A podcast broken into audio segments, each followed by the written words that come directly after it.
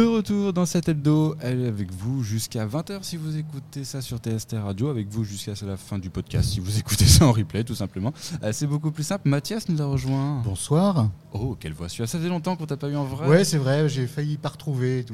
bah oui. On a eu, vous avez grandi hein, depuis on, on, a gagné au moins un demi-centimètre chacun depuis ça. Euh, Caroline nous a rejoint aussi. Oui, je n'ai pas cette voix suave, mais je vais dire bonsoir. que je le fasse Tu n'as pas la même voix que Mathias et fort heureusement, je, dois te, je dois te l'avouer. On a quand même gardé Fabien entre les deux. Euh, on s'est dit, euh, pourquoi pas Il faut, euh, il faut le garder. Donc on l'a gardé. Hein, T'es heureux d'être là? Oui, tout à fait. Je suis pas du tout malheureux en tout cas. Tu, bah, tout, va bien. Caroline, tu veux nous parler un petit peu d'actu? Oui, tout à fait. Et oui.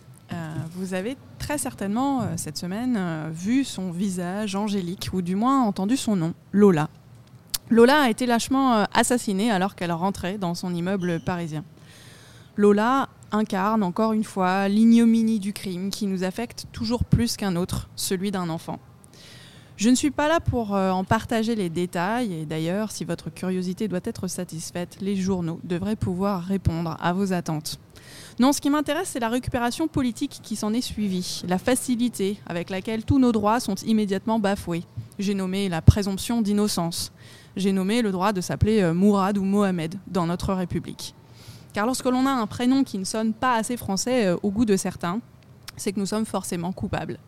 Alors euh, un tweet que je cite, Dabia B, Aminka, Free AB et Rachid N, ce sont les noms des quatre suspects algériens dans l'affaire du meurtre de hashtag Lola.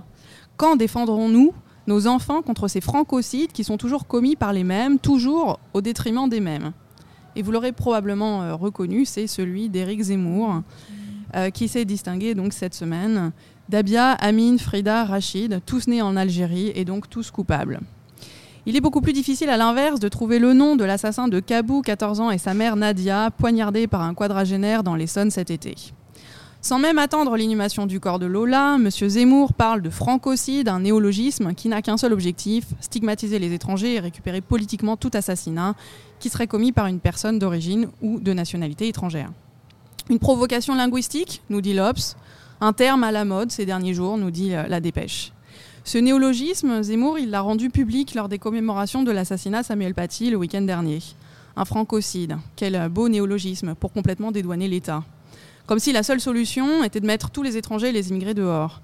Cette vision simpliste est non seulement dangereuse pour le lien social et l'unité de la nation, mais aussi pour la poursuite des, politiques à venir. Parce qu'en dehors de l'obscurantisme, c'est l'inaction de l'éducation nationale qui n'a laissé aucune chance à Samuel Paty. C'est l'inaction de gouvernements successifs. Les profs, comme on dit si bien, ont perdu toute considération de la société, mais peut-être, et c'est encore plus grave, celle de l'État.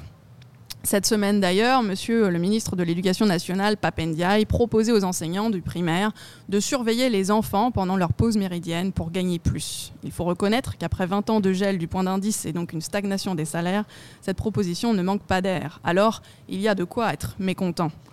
Ces instituteurs, sur qui toutes les bases reposent, se voient proposer des heures de surveillance pour gagner plus. On en est là.